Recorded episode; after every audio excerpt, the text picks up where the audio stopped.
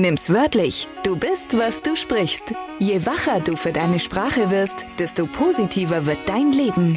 Nimm's wörtlich ist dein Podcast mit nützlichen Antworten und Impulsen für deinen Alltag rund um das Thema Sprache. Mach's konkret und entdecke deine Welt. Mit dabei sind einige inspirierende und anders tickende Fische aus dem großen Unternehmerteich, die gerne gegen den Strom schwimmen und genau damit punkten. Authentisch anders eben. Lass dich begeistern von ihren Geschichten. Heute geht es um gesellschaftliche und sprachliche Generalisierung. Es geht darum, dass man als Experte sehr hohen Ansprüchen ausgesetzt wird, die überhaupt keinen Sinn machen und dass Kompetenz oft damit verbunden wird, ein allwissendes Wesen zu sein, anstatt einfach mal zuzugeben, dass du keine Ahnung hast. Tada, da bin ich wieder. Erstmal vielen lieben Dank für das ganze Feedback. Ich fange mal mit den Sachen an, die man weitläufig als konstruktives Feedback fasst, ist, es gab die ein oder andere Beschwerde, dass irgendwie das Atmen noch stark zu hören gewesen wäre und dass da irgendwie so ein bisschen komische Geräusche auf dem Mikrofon. Verzeiht's mir, ich übe gerade noch, ich habe ein neues Mikro, den Zoom, also ein neues Aufnahmegerät und ich übe da gerade noch auch mit meiner Stimme und deswegen gelobe Besserung an der Stelle. Zum positiven Feedback. Boah, es gab viel coole Rückmeldungen zu den Inhalten, zu der neuen Art vom Podcast, auch zu dem ersten Interview mit der lieben Rebecca. Oh, da kommen noch viel mehr. Ja, vielen, vielen lieben Dank, auch für die ganzen guten Bewertungen. Ich freue mich, dass es dir gefällt. Mega, mega gut. So, heute um was geht es denn heute? Es geht um ein spannendes Thema, das mich gerade viel beschäftigt auf Social Media, auch wenn ich mit jemandem rede. Und zwar ist es das Thema, als Experte muss man die Weisheit mit Löffeln gefressen haben. So was meine ich jetzt damit? Ich fange vielleicht mal an mit ganz typischen Beispielen, die du früher auch erlebt hast. Ist, wenn du zum Beispiel in der Schule an einen Punkt kommst, wo deine Eltern, sagen wir mal so, nicht mehr ganz sich erinnern, was, wie das alles funktioniert hat. Und du dann sie fragst, du Papa, wie geht das? Und der dann sagt, ja, so und so. Und wenn du dann die erste Ableitung so rechnest und dann das hm, irgendwie funktioniert das nicht. Und vielleicht merkst du schon dann, dass dein Papa irgendwie so ein bisschen, ich sag mal, struggelt. Oder deine Mama. Und ich finde das ein super schönes Beispiel für, in unserer Gesellschaft wird äh, Kompetenz vorgetäuscht. Also es ist nicht okay, dass du keine Ahnung hast. Wo ich heute also ich finde es verrückt. Ich durfte das auch lernen, zugegebenermaßen, nur Eltern geben praktisch nie zu, dass sie keine Ahnung haben. Weil das, ich weiß nicht genau, was es mit ihnen machen würde, ob sie dann irgendwie im Boden versinken würden oder vielleicht sogar sterben. Ich weiß es nicht genau. Nur es ist super spannend. Das ist ein, es ist ein Thema in unserer Gesellschaft. Und ich bemerke das auch in einem, in einem ganz anderen Kontext. Und zwar ist es so, dass zum Beispiel auch gerade jetzt in der Schule, ich finde Lehrer, ich gebe ja offen zu, ich bin nicht der typische Musterschüler gewesen und ich habe auch nicht, sagen wir mal, die besten Gefühle auf das Thema Schule. Nur, was ich dort wahrnehme, ist, wenn du im Unterricht sitzt, meinetwegen Matheunterricht, um mal ein Beispiel zu nennen, und du findest, es gibt, es gibt diese Schüler. Ich finde das total faszinierend. Es gibt Schüler, die können dir bei einer Matheaufgabe die Lösung sagen, ohne den Weg zu kennen. Und ich habe es oft erlebt, auch in meiner Schulzeit, dass diese Schüler dann als, ah, sie haben das abgeschrieben oder das kann doch gar nicht sein, wer, die, wer den Weg nicht kennt, kann die Lösung auch nicht kennen. Die Schüler, von denen ich spreche, wenn ich mir das so vorstelle, dass die in der, in sitzt neben mir und die sind verdammt gut gewesen. Das heißt, die haben einen anderen Weg benutzt, auch meinetwegen haben sie einen anderen Weg, den der Lehrer nicht vorgeschrieben hat, benutzt, um dort auf die Lösung zu kommen, die der Lehrer vielleicht sogar gar nicht versteht. Nur das Ergebnis ist korrekt. Und es gibt Abzug in den Punkten. Wenn, die, wenn der Weg nicht klar ist dem Lehrer, gibt es keine Punktzahl auf dieser Aufgabe, wo ich mir denke, hä? Nur weil ich einen anderen Weg benutze, kriege ich keine Punkte? Wie bitte? Oder es gibt Schüler, die einfach die Lösung, die sind so schlau, die wissen einfach die Lösung, die müssen nicht drüber nachdenken. Die sind mathematisch, haben so coole Strategien in ihrem Kopf für Mathe. Die wissen die Lösung einfach, die brauchen den Weg nicht. Und dann kriegen die nicht volle Punktzahl. Und es soll jetzt nicht heißen, dass jeder Schüler, der das so gemacht hat, es ist nur, man merkt doch, ob der Schüler im Unterricht gut ist und dann solche Dinge bringt.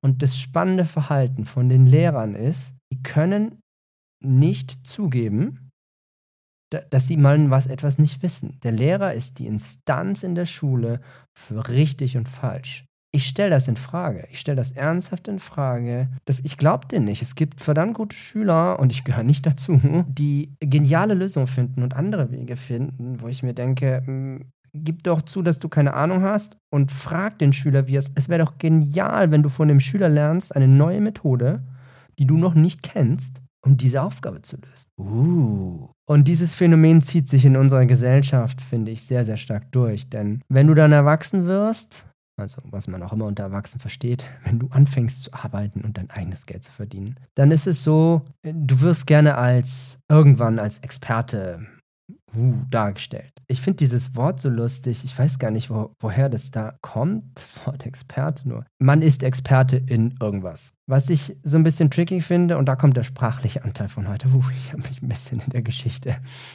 verloren, ist, es geht um das Thema Generalisierungen. Also wenn eine Lösung beispielsweise anerkannt ist, wird sie nicht in Frage gestellt. Ob das jetzt vom Lehrer ist, ob das jetzt in Mathe, Deutsch, spielt keine Rolle.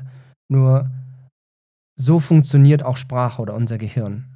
Das funktioniert in beiden Welten. Das ist eine, eine Generalisierung, kann was sein, ein typischer Weg, um eine Matheaufgabe zu lösen. Eine Generalisierung kann auch sein, dass du beispielsweise jeden Morgen einen bestimmten Ablauf hast, wie du, du stehst auf, brauchst kurz, um wach zu werden, gehst dann ins Bad, machst dich fertig, was immer du im Bad machst, ziehst dich an, nimmst deinen Kaffee, Tee, sonst irgendwas, dein Frühstück, vielleicht ein Müsli, vielleicht was anderes. Das ist auch eine Generalisierung in deinem Gehirn. Und dann gibt es auch die sprachlichen Generalisierungen. Und sprachliche Generalisierungen sind zum Beispiel, man macht das halt so. Für die Schüler, die so waren wie ich und auf diese Antwort keinen Bock hatten. Oder Männer sind besonders gut im Sport. Frauen sind emotional empathisch. Ist doppelt gemoppelt. Oxymoron. Für die Leute, die im Deutschunterricht aufgepasst haben und prahlen wollen. Alles, was sozusagen eine Mann, Frauen, Männer, die Deutschen sind pünktlich. Beispielsweise auch. Oder die Spanier sind, wie nennt man das? Nicht laissez-faire. Die Spanier sind total die kommen zu spät. Ich weiß gar nicht, wie man das bezeichnet. Die lassen sich halt ein bisschen Zeit. Die sind so, Manja, ah, manjana, manjana ist das. Die sind so, manjana, kann man morgen noch machen. Und das sind sprachliche Generalisierungen und auch gesellschaftliche. Das heißt, sobald du sowas hörst, fängt dein, dein Gehirn an, die Sachen zu schlucken. Es kann sein, dass es mit starker Emotion beim ersten Mal generalisiert oder angenommen, jemand würde etwas dreimal sagen, wie zum Beispiel, ha, ich habe zurzeit das Wort krass aufgeschnappt. Das breitet sich gerade irgendwie bei mir aus. Ich war auf einem Seminar und da wurde das sehr oft gesagt und jetzt sage ich die ganze Zeit krass. Das ist so krass, krass, krass. Weil dein Gehirn durch die Wiederholung auch lernt. Das heißt, so Generalisierungen bilden sich entweder durch Wiederholung oder durch starke Emotionen. Und das auch im Sprachlichen. Das heißt, da wird sehr schnell ich sag mal, etwas in deinem Gehirn positioniert, was du vielleicht nicht dort haben möchtest. Wie zum Beispiel, Frauen können kein Mathe. Angenommen, du wärst eine Frau. Weil irgendwann fängt dein Gehirn an dann zu sagen, oh, ich glaube, die Person hat recht, ich krieg's nicht auf die Reihe und dann, oh, mm, ai, ai, ai, ai, ai. Jetzt nochmal zurück zum, zum Experten, das zum Thema Generalisierung ist. Weil, äh, sobald du ein Experte bist, wird von dir erwartet, und das auch eine Generalisierung ist, du kannst alles, alles, was dazu gehört. So was ich einmal, ist, ist ein schönes Beispiel, ich hatte das schon mal, ich gebe gerne Kommunikationstrainings. Ich beschäftige mich intensiv mit Kommunikation und Sprache. Und es ist so lustig. Ich habe mit einem anderen Trainer, der auch für Führungskräfte das alles macht, wir sollten ein Konzept entwerfen für eine Firma. Der Geschäftspartner, der das Training eben angefragt hat, der hat von uns beiden erwartet, weil wir Kommunikationsexperten sind, dass wir super miteinander reden können. So an sich finde ich das ja schon mal ein schönes Kompliment. Und als ich dann äh, mit dem anderen Trainer zusammen das Training entworfen habe, habe ich festgestellt, dass da schon auch was dazugehört, mit anderen Menschen zu kommunizieren und dass wir auch Differenzen haben, wie wir unsere Trainings gestalten wollen. Ich bin keiner, der so einen minutiösen Ablauf braucht, sondern ich setze mir gerne ein großes Ziel, habe eine grobe Richtung, in der das Training gehen soll und vertraue darauf, dass mein Methodenkoffer und meine Fähigkeiten reichen dich voranzubringen. Und der andere Trainer war halt so, ja, er hätte gerne Timeslots und dann diese Übung und sonst irgendwas. Und da gab es Reibereien. Und das Witzige ist, als ich das dann dem Geschäftsmann erzählt habe, der uns beauftragt hat, hat er gesagt, ich dachte, ihr seid Kommunikationsexperten. Wenn das einer hinkriegt, dann ihr zwei. ich finde den schon witzig, weil nur weil ich ein Experte bin, heißt es nicht, dass ich was perfekt kann wir sind immer noch zwei unterschiedliche Menschen und ich glaube, man könnte ein ganzes Leben mit dem Thema Kommunikation verbringen und nicht fertig sein. Und ich finde es so lustig, wie diese Erwartungshaltung an jemand gerichtet wird, dass wenn er als Experte in einem Bereich tätig ist, dass er mega kompetent ist, dass er alles weiß, dass er perfekt in dem ist, was er tut. Wenn das die Definition ist von einem Experten, gibt es da draußen sehr, sehr wenige Experten, zumindest in meiner Wahrnehmung. Leute, die wirklich auf Weltklasse-Niveau Kommunikation machen. Puh, ich bin froh, wenn ich irgendwie auf, keine Ahnung, weltweit 50, ja, 50, ich weiß es gar nicht genau, vielleicht sogar ein bisschen mehr. Nur sagen wir mal in Deutschland, boah, 20, 20 fände ich schon Experten, also wirklich Wahnsinns-Lebenserfahrung, alles an Kommunikation ausprobiert, extrem flexibel, was Kommunikation angeht, hat alle seine Themen geklärt.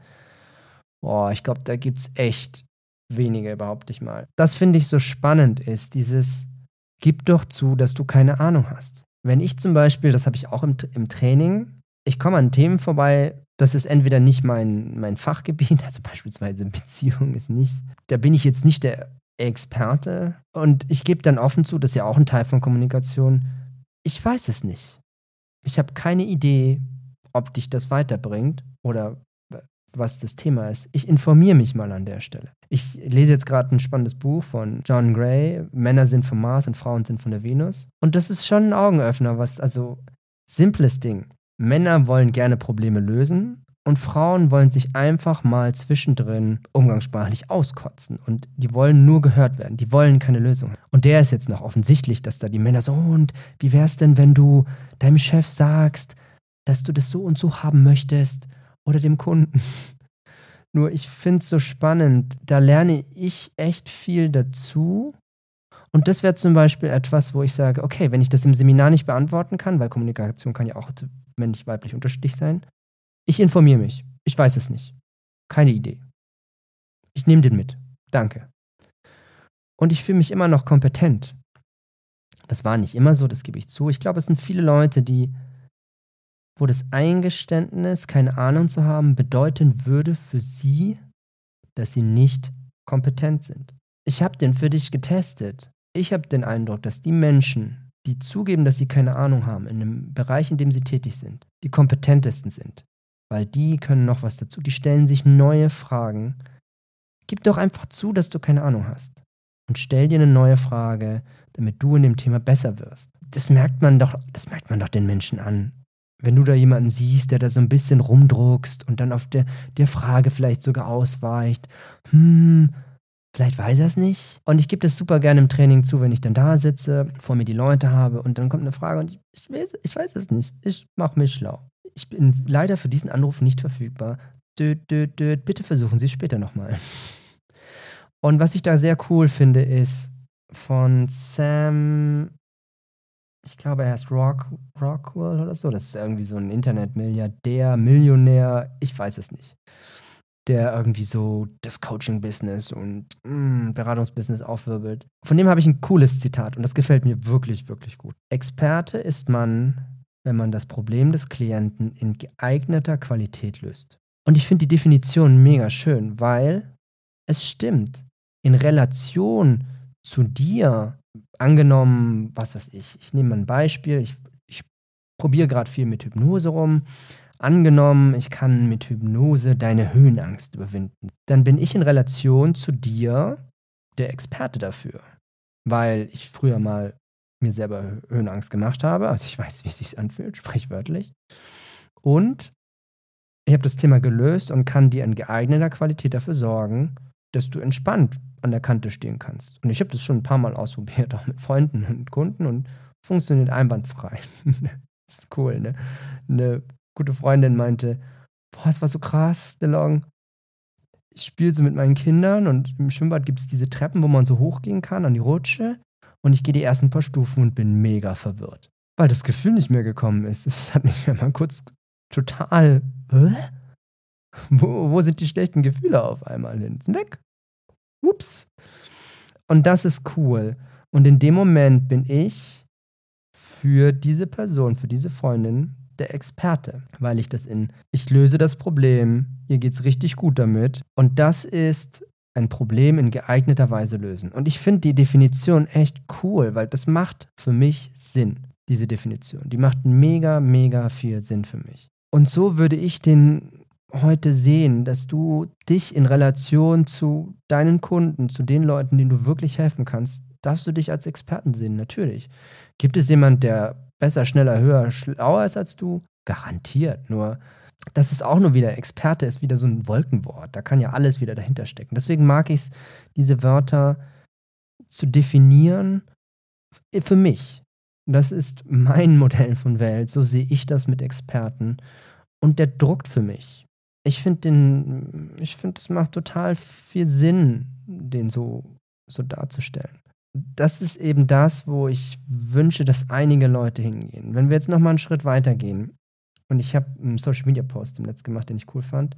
Malcolm Glad Gladwell, Outliers, Story of Success. Der Autor, da geht es darum, er schaut sich an, sind erfolgreiche Menschen talentierter als andere. So seine erste These ist, nö, diese Menschen sind einfach nur fleißiger in dem, was sie tun. Je fleißiger du bist in einem Thema, desto besser wirst du. Und ich finde den super spannend, weil ich bin seiner Meinung, was das Thema Talent angeht. Ich glaube, dass was bei vielen Menschen als Talent angesehen wird, ich mache den vielleicht mal so rum. Ich sehe es beim Klavierspielen. Ich habe recht spät, also mit spät meine ich mit 28 angefangen Klavier zu spielen.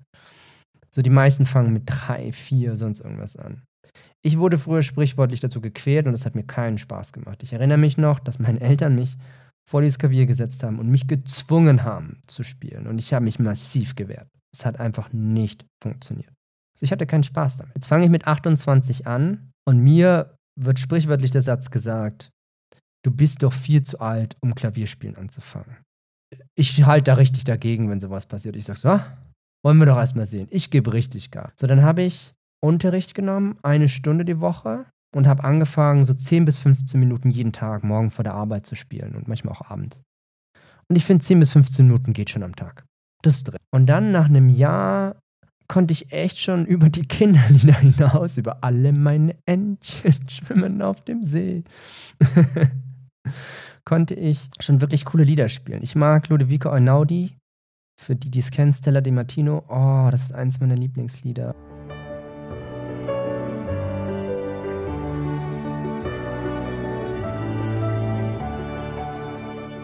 iJohnny ist auch echt wirklich schön. Und die hören sich echt klasse an und sind einfach zu spielen. Nur es macht mir mega viel Spaß mittlerweile zu spielen, weil ich aus Eigenmotivation angefangen habe.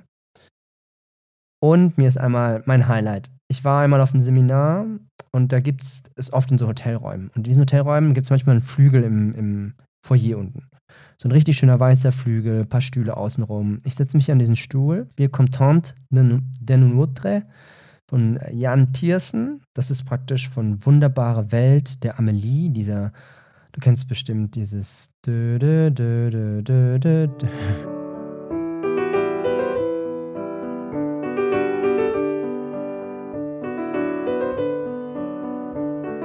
Dieses, das ist ein super bekanntes Lied für die, die die wunderbare Welt der Amelie kennen. So.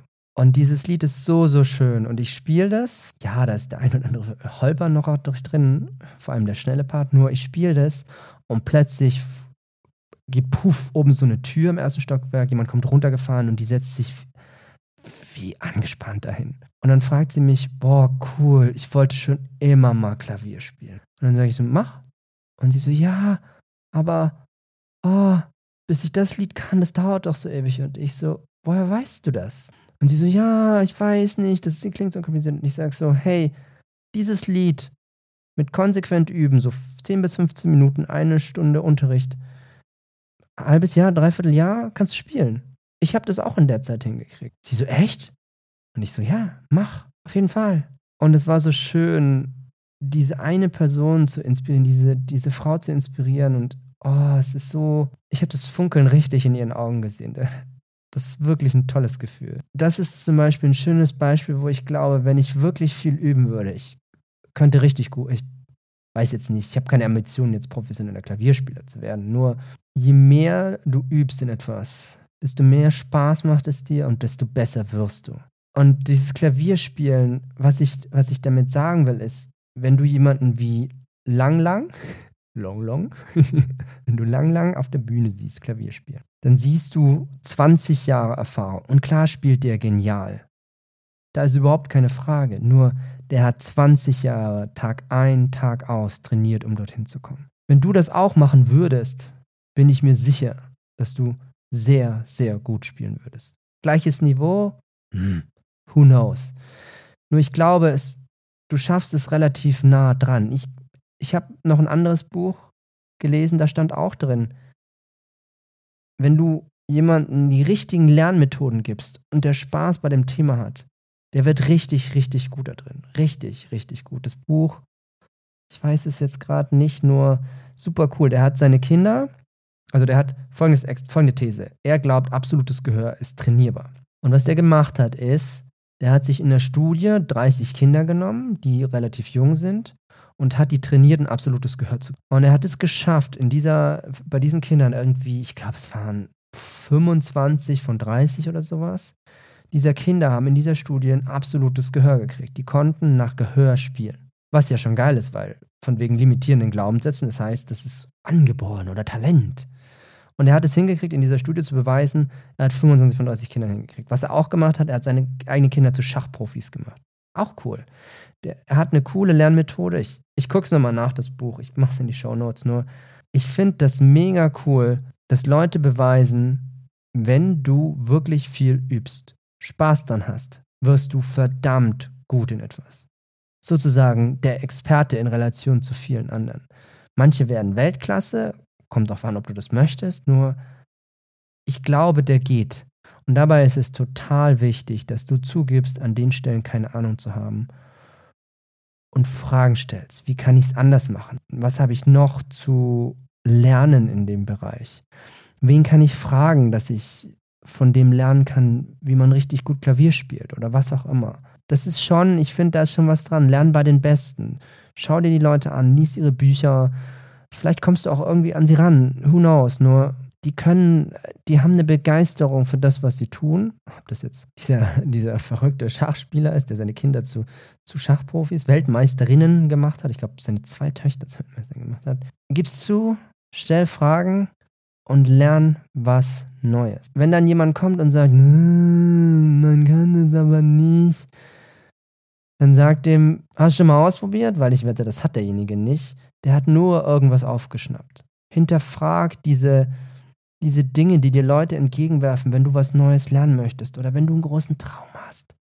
Hinterfrag die Sachen, weil die meisten Leute haben nur irgendwo was gelesen oder eine Statistik, die haben das nicht selber ausprobiert. Die können gar nicht wissen, ob du das kannst oder nicht. Ich finde es total wichtig, als die Frage oder die, die ich mir stelle, ist, wann bist du kompetent genug, um als Experte keine Ahnung zu haben? Ich finde die Frage wirklich cool. Und das ist das, wie ich für mich das Thema Kompetenz sehe, in Kombination mit keine Ahnung haben. Ich durfte das auch lernen. Ich gebe immer öfters zu, dass ich keine Ahnung habe. Weil ich habe keine Ahnung, ich weiß es nicht. Es gibt Bereiche, da bin ich einfach blank. Und da kann ich was Neues lernen. Und das ist das Coole. Wenn du das zugibst, lernst du was Neues. Ich bin gespannt auf das nächste Feedback von dir. Ich freue mich, wenn du mir gerne auch auf die Audioqualität einfach nochmal sagst, ob es jetzt besser ist. Oh, beten. Und ich bin so neugierig auf die nächsten Folgen, auf das, was noch kommt, auf das Feedback. Und ich probiere viele Themen im Social Media aus. Vielen lieben Dank an all die Inspirationen, die ich von LinkedIn bekomme. So cool, ich habe so viele Ideen. In diesem Sinne, Paris, Athen. Auf Wiedersehen.